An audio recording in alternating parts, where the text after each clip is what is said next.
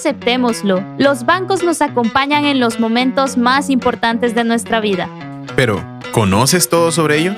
Aquí, en la banca en un 2x3, te enseñamos todo lo que debes saber y entender de la banca del Salvador. Así es, en un 2x3.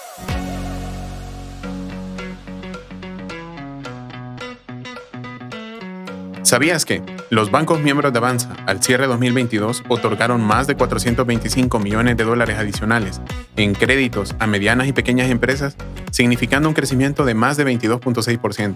Por esto y mucho más ha sido un sector muy importante para la banca en el país, el cual se ha convertido en prioridad para poder asistir a este segmento con más y mejores servicios.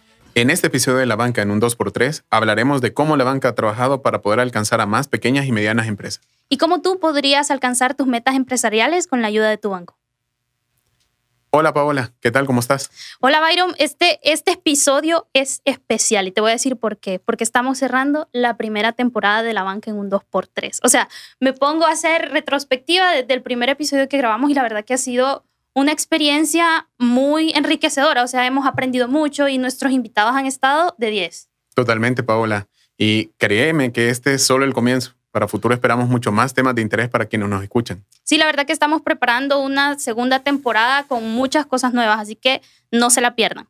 Pero entrando en materia, este día vamos a hablar de un sector muy importante para el crecimiento económico del país. Así es. Esto debido a que sumando lo que dijimos al inicio, este sector de pequeñas y medianas empresas es uno de los más importantes en tema de empleo. Estamos hablando de, como tú dices, de las pymes. Especialmente por esto considero que es un tema importante ya que así todos los empresarios pueden tener como un panorama más claro de todas las posibilidades que tienen para cumplir sus metas de negocio. Y para profundizar más en los beneficios que brindan el servicio bancario a este sector nos acompaña un experto. Carlos Turcios, presidente Banco Atlántida. Bienvenido, Carlos. Muchas gracias, gracias. Es un gusto estar aquí con ustedes. Muchas gracias a usted. Para iniciar, quisiéramos como poner las bases de la conversación que vamos a hablar. Vamos a hablar de las pymes. ¿Cuáles son las principales características de este sector y en qué sectores económicos desempeñan su actividad? las pymes, por definición, son, son empresas que, que, que, se dedican a una gran variedad de sectores económicos. Normalmente la definición oficial, digámoslo así, son empresas que se mueven entre los hasta un máximo de 100 empleados, que tienen ventas de 100 mil hasta 5 o más millones de dólares.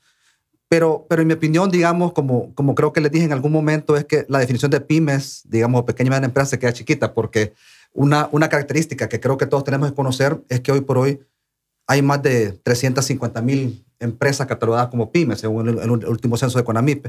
Eh, y, pero pero digamos como dato relevante, son de los principales generadores de empleo y un gran motor de desarrollo económico del país. Eh, por ende, para mí hay una contradicción entre llamarle pymes, porque al final también son grandes generadores de, de, empleo y, y, grandes eh, generadores de crecimiento económico en el, en, el, en el, país. Y una característica también importante que vale la pena llevar a la mesa es que son eh, en estas pymes, digamos, el, el sector femenino o, las mujeres tienen un rol sumamente activo en, en las pymes. Como le digo, se pueden dedicar al sector servicios, sector comercio, eh, negocios eh, tradicionales, digamos, pero es muy variado. Entonces, el, alcance de estas pymes es un alcance total en economía, ¿verdad? Estamos totalmente de acuerdo, especialmente porque en anteriores podcasts hablamos del rol de la mujer en el país, el efecto que tiene en el país, las sinergias que tienen con los demás y el efecto de inclusión financiera que tiene que ver mucho en relación a esto. Pero ya en tema nos interesa saber ¿Cuáles son los servicios bancarios que se ofrecen a este sector específicamente? Yo me, atrevería a decir que los servicios que se ofrecen son completos, son, son integrales. No pudiera decir que solo son ciertos para ellos y ciertos para otros. Realmente las necesidades son muy variadas.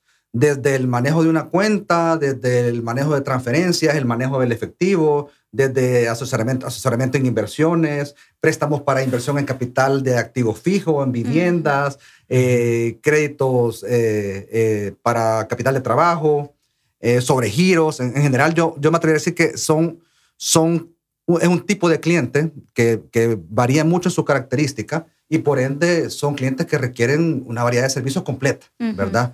Eh, habrá que entender las necesidades y, creo que gran parte del reto de la banca es el entendimiento de las diferentes necesidades que puedan tener y cómo llegamos como, como proveedor de un servicio a esta industria o a este grupo de, clientes con una oferta atractiva, pues, ¿verdad? Que le ayude a solventar sus necesidades que pueden ser muy variadas, ¿verdad? pero, pero que hay una oportunidad interesante para todos. Quisiera saber, y retomando también lo que usted nos mencionaba, más allá de estos productos que usted nos acaba de comentar, ¿qué beneficios pueden obtener estos clientes más allá de algo económico, por decirlo así? Vaya, digamos que cuando, cuando un banco o una institución financiera, digamos en el caso de Banco Atlántida, que tenemos un, un, peso muy relevante en nuestro portafolio de clientes, la pequeña y mediana empresa, digamos que de nuestra parte pueden esperar mucho acompañamiento, mucho asesoramiento. Eh, gran parte del éxito, digamos, de nuestro modelo de negocio como banco ha sido apoyar a las empresas desde pequeñas o desde su fundación en algunos casos, ir de la mano acompañándolos, asesorándolos y siendo su asesor financiero para todas las necesidades que vayan surgiendo en la medida que se van haciendo cada vez más grandes. Tenemos casos de éxito de empresas que han comenzado muy chiquitas trabajando con nosotros y ellos son, son líderes referentes, digamos, en, en la industria en que se desempeñan. Entonces, digamos que más allá de solo un tema, digamos, transaccional, de, de, decir yo te abro un depósito o yo te doy un préstamo y todo lo demás, es toda la ventaja de la formalización a través de la banca, de lo que la banca te puede ofrecer. En algunos casos nosotros damos mucha asesoría, damos, eh, damos mucho financiamiento que lleva acompañado, digamos, algún tipo de consultoría de algún experto internacional, por darles un ejemplo. Eh, también nos, nos dedicamos mucho a a brindar, digamos, servicios de valor agregado, como por ejemplo, eh, les aconsejamos sobre temas de tecnología, les aconsejamos sobre el tema de cómo mejor ser más eficientes en sus sistemas productivos. Eh, entonces, como les digo, en la medida que digamos que existe una relación con una institución financiera, el, el, beneficio que pueden obtener más allá del crédito y la relación y el historial, digamos, eh, en la banca, digamos, para, para futuros proyectos y desarrollos que tengan, es ese acompañamiento que puede existir de, la mano de una institución financiera. Creo que estamos viendo algo muy importante que es la integralidad en la que los servicios bancarios acompañan en este sector y cómo los bancos lo están realizando. Creo que es muy importante. Sí, la verdad es que vaya, por ejemplo, en mi caso, que es del que más puedo hablar yo, es que eh, el enfoque que tenemos como institución financiera y, la, y la, por la posibilidad que tenemos de, de, atacar distintos, distintos tipos de clientes es lo que no, puede permitirle a un cliente hacer la diferencia entre decir, mire, su visión es esta, o digamos tiene un alcance de mercado, un plan de negocios de esta manera. Pero nosotros mismos, nuestra idea es apoyar a nuestros clientes y le decimos, ¿sabe qué? Tenemos otros clientes que pudiera interesarles su servicio, sus productos, porque a nosotros mismos nos interesa que este cliente crezca. Entonces le decimos, mire, usted hace eso. Yo tengo una gran cantidad de clientes que pueden servirse de sus productos, de sus servicios o de lo que usted hace. Entonces, los ponemos en contacto. Entonces, también dentro de nuestro banco ayudamos a crear ese, esa red o esa, esa, digamos, esa comunidad que ayuda a que entre los mismos clientes que tenemos se genere negocio, negocio cruzado entre ellos. Y es algo que nos ha funcionado bastante bien y que creo que también es algo que, que se pueden beneficiar las pymes de, de eso, pues. Es muy interesante. Creo que hemos hablado de los beneficios y cómo, especialmente como lo hablábamos, el tema integral de estas empresas podrían formar parte de, del sistema bancario, pero la pregunta que nos quedarían es, ¿cómo soy parte de esa red? Creo que eso se estarían preguntando quienes nos escuchan. Bueno, lo primero es acercarse a instituciones financieras y, buscar, digamos, el, o, tener claro qué es lo que se requiere o, qué, por qué se acercan y qué es lo que necesitan. Como les digo, no tiene que ser aquel tema tan complejo y tan grande y no solamente pensar un tema de financiamiento. Hay, ah, y, normalmente cuando se habla de banca, se habla únicamente de crédito, que sí, quizás que es el tema más relevante, pero no es lo único, porque hay temas de ayudarles a hacer transferencias, hacer eh, temas de pagos cada vez más digitales, tarjetas de crédito, construcción de vivienda. Eh, y quizás una característica que no mencioné al inicio, pero creo que es importante mencionar, que en muchos de los casos hay una mezcla bastante, bastante eh, clara y entendible también a la vez entre la persona que administra el negocio y la empresa. Entonces, como banco, al conocer, digamos, el, el tipo de cliente que tenemos, sabemos que tenemos que tener en mente que estamos hablando con una empresa, pero también estamos hablando con una persona que está atrás de la empresa. Entonces, es cierto. sí, es que, es que, es cierto, porque no podemos decir que, digamos, que la empresa es la empresa y, y el dueño o la familia del dueño no, no es lo mismo. O sea, entender esa, esa, esa relación, digamos, que es importante, es, es, clave porque a veces vamos a tener que satisfacer y va a satisfacer las necesidades de las personas de la empresa y a veces necesidades necesariamente o puramente comerciales de la entidad. Entonces, eh, lo, lo que decía, los requerimientos es tener claro qué es lo que, lo que querés hacer, en qué te podemos, en qué te podemos ayudar, eh, qué, qué, quisiéramos que les, que les, que les apoyemos. Eh, en la medida que tengan claro su visión, que estén relativamente formalizados en cuanto a su, a su empresa, eh, que tengan algún tipo de estado financiero, la facturación esté en orden y todo lo demás. Creo que son los requisitos básicos, digamos, que, que pudiéramos eh, hablar, ya que al ser entidades financieras reguladas, eh, tenemos, tenemos que cumplir con esos requisitos. Pero independientemente, quizás algo que quiero dejar como en la, en la, en la mente de todas las personas que nos escuchan es, ese, esa formalización paga, o sea, tiene su beneficio, porque primero le permite acceder a, a, un segmento, a, una, a, un, a un nivel diferente de, de ventajas como un financiamiento a menor costo. Eh, digamos, nosotros estamos totalmente en contra de la, de la usura. Y, y, digamos, la gente que no busca formalizarse o no busca estar en orden, a veces tiene que recurrir a los, a los usureros, ¿verdad? Que, que ahí es otra dinámica que podrá tener, en teoría, o mucha gente cree que tiene sus ventajas, ¿verdad? Pero realmente no lo es. Estamos hablando de tasas del mil por ciento o tasas de intereses sumamente abusivas, cosa que en la banca no sucede. Entonces, yo creo que tener el plan de negocio claro, eh, formalizarse, eh, acercarse a su institución financiera eh, y ser responsables a la hora de trabajar y ocupar todo lo que la banca puede ofrecerles, creo que trae beneficios en el cortísimo plazo a nuestros clientes. Pues. Hay algo que usted mencionó que me llamó mucho la atención y creo que es importante resaltar que como pyme o la persona que esté en la cabeza de una pyme o sea un contacto directo para una pyme puede pensar que sí, me metí a este episodio para ver qué productos puedo obtener, pero no, o sea, la banca te ayuda con otros servicios que, como usted mencionaba, son holísticos y entre ellos hablaba de la transformación digital. Quisiera que nos comentara sobre esto, desarrollar más en qué está haciendo la banca para promover, el, en este caso, el otorgamiento de créditos eh, a este sector empresarial, como sí.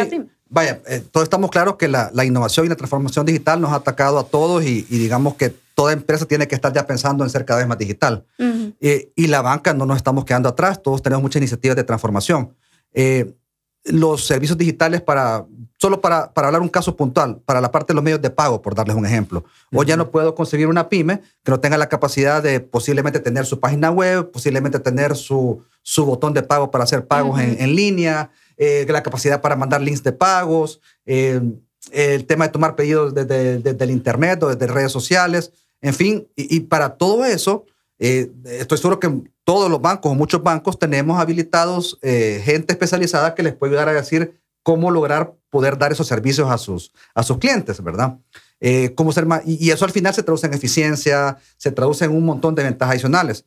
Eh, entonces la innovación creo que trae ventajas de interconectarnos, ¿verdad? Eh, llegar a clientes que posiblemente no podía llegar, o no pensaba que le podía llegar.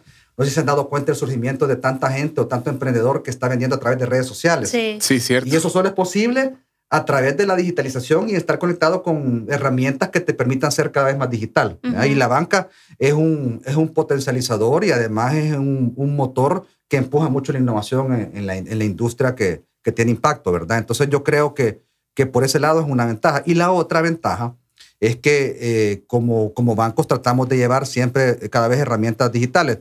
Solo el tema del de el manejo de sus cuentas, ¿verdad? Uh -huh. O sea, tener el registro de, de, los gastos que realizaron. Algunos pueden ofrecer herramientas para manejar presupuesto. Algunos tal vez le pueden ofrecer algún paquete eh, para manejar la contabilidad. Eh, temas para manejar la parte de relacionamiento con clientes, el tema de la facturación electrónica. O sea, uh -huh. yo creo que hay un montón de cosas que pueden obtener eh, como de, de, de, una institución financiera que los atiende de una manera más integral. Pues. Creo que hemos hablado de logros y está, es, es lo esencial que se ha hecho en banca, acercarse básicamente a los clientes, pero quisiéramos hablar de qué retos tiene la banca. Y creo que uno, hicimos un poco de spoiler porque uno de estos, lo comentaba, es el alto nivel que existe de informalidad en el país. Creo que eso es uno de los retos principales que tienen. Pero, ¿qué otros existen en el banco? Y, o inclusive el, el tema de la formalidad aún es un reto el cual se tiene que llevar. Sí, continúa siendo un reto. Eh, y yo, como les digo, creo que hay una gran ventaja de la formalización. Eh, creo que en la medida que las entidades vayan haciendo conciencia de lo relevante que es estar formalizados, entrar uh -huh. en un mundo formal que trae sus beneficios, obviamente también trae sus, sus obligaciones, pues, pero, uh -huh. pero creo que eso es un reto importante. El otro es, eh, digamos, eh, el tema de querer buscar alternativas al sistema financiero que hoy por hoy no son regulados, como por ejemplo hablaba el tema de, lo, de la usura. Uh -huh. eh, digamos, al, al, al, querer o sentir que hay otras oportunidades para lograr un financiamiento, ya sea de corto plazo o lo que sea, acercarse a, a, a gente que pueda prestar dinero de una manera más, más cara, ¿verdad? Uh -huh. y, que, y que al final pareciera que es una ventaja hacerlo a través de ellos, pero al final termina siendo algo caro, eh, no, es un reto importante, o sea, luchar con ese tipo de, de, situaciones que es la realidad del país. Eh, creo que lo otro es que, que cada vez exista más conciencia de la relevancia que es el sector eh, pyme en, economía salvadoreña. es, un, es un segmento, un, como lo hablamos inicio, una, una población que tiene un impacto sustancial. El rol de la mujer ha sido clave. Entonces, darle ese rol y ese empuje, el, el digamos, el tener una entidad que aglutine, como es Conamipe o cualquier otra, que, que, tenga un rol que nos ayude a tener mucha más capacitación, el tema de, de digamos, de, de, un contacto directo o el poder asociarse para, digamos, tener un alcance, una, una visión más, más integral como, como, como gremio, creo que es otra oportunidad o otra, otra ventaja en, este segmento. Pues.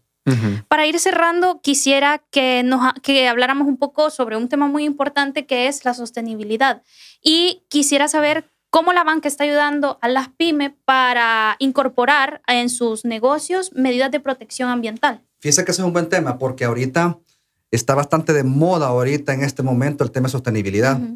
Y, digamos, a nivel internacional eh, hay mucho soporte o mucho apoyo a la banca para impulsar eh, aquellos proyectos que sean ecoamigables, ¿verdad? Nosotros como banco tenemos una línea exitosísima, ha crecido cerca del 70% anual, o sea, ha sido un crecimiento impresionante, eh, de una línea que se llama Ecocréditos. El ecocrédito es una línea que se dedica a, a, dar financiamiento para proyectos que tengan componentes ecoamigables ya sea de eficiencia energética, ya sea de producción más limpia, ya sea de, bueno, lo que, lo, que tenga que ver con, con el tema medioambiental. Entonces yo creo que es una oportunidad para que las pymes vean y no solo que sean negocios dedicados a ese tipo de segmentos, sino que hacia adentro de las pymes implementar mejores prácticas que sean amigables con el ambiente, eh, de, de, temas de, de, buscar asesoría en, en, digamos, hacer procesos cada vez más limpios y, y, lo que sea. Entonces, creo que es el, el momento idóneo, digamos, para montarse en, en, este, en esta buena práctica, que la verdad que es, una, es de conveniencia para todos y que, digamos, los bancos estamos muy metidos. Como Avanza hemos firmado también un convenio entre todos los bancos para un tema de, de un acuerdo de sostenibilidad que creo que también marca la pauta que hasta ahí, hacia ahí nos vamos a seguir moviendo como bancos para impulsar los temas de sostenibilidad. Bueno, no nos queda más que agradecer, Carlos. Realmente creo que nos ha quedado muy claro eh, la manera en cómo la banca ha ido apoyando eh, este sector específicamente. Y así como dijimos al inicio de nuestro primer podcast, comenzamos con broche de oro, creo que lo cerramos también con broche de oro con usted. Muchas gracias. Gracias por acompañarnos a cerrar esta primera temporada y a quienes nos están escuchando estén pendientes porque estamos preparando la segunda temporada y viene con muchas cosas nuevas. Estamos preparando unos temas que estamos seguros les van a interesar, que son mucho más eh, allegados quizás un poco a ellos y son temas que va para futuro todo. Recuerda que puedes encontrar los episodios de La Banca en un 2x3 en Spotify y YouTube. Sigue nuestras redes sociales, Facebook, Instagram y LinkedIn y visita nuestro sitio web www.avanza.net. Esperamos que este episodio te haya ayudado a conocer más sobre el apoyo de la banca al segmento empresarial, especialmente a pequeñas y medianas empresas. Si tienes dudas, puedes contactarnos al correo comunicaciones.avanza.net. Hasta la próxima temporada. No te la pierdas.